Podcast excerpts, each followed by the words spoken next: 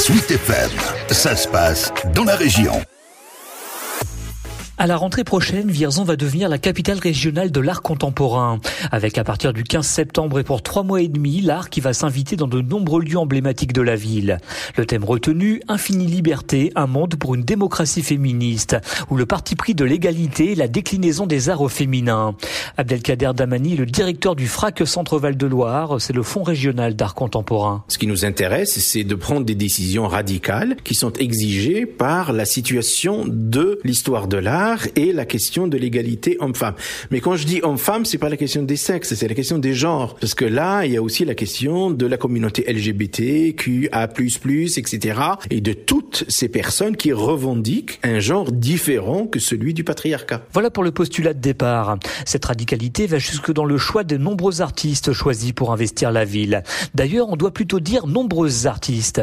Marie Bichon est commissaire de la Biennale pour le FRAC. Nous avons décidé de n'inviter que des femmes artistes et architectes pour euh, investir du coup un territoire, aller à la rencontre des Vierzonais afin euh, de pouvoir produire par la suite des œuvres en résonance avec une commune, une ville. Leila Sadna est franco-algérienne. Elle fait partie des artistes invités à poser son regard sur cette ville au féminin. C'est pour cela qu'elle s'est installée à Vierzon depuis plusieurs mois. Le but de son immersion, réaliser un film documentaire sur la base de trois installations vidéo artistiques. Ce qui m'a intéressé, c'est d'abord aborder Vierzon par la périphérie et non pas par le centre. Finalement, les quartiers Tunnel-Château, Clos du Roi, euh, Colombier. Et bien vite, Leïla a trouvé des angles pour scénariser ses récits filmés. Autour de questions de visibilité des femmes, de droits des femmes, de féminisme, avec des femmes qui vivent dans ces quartiers et qui, pour la plupart, ont une histoire de migration et la manière dont ces femmes luttent au quotidien pour euh, plus de droits, euh, plus de dignité,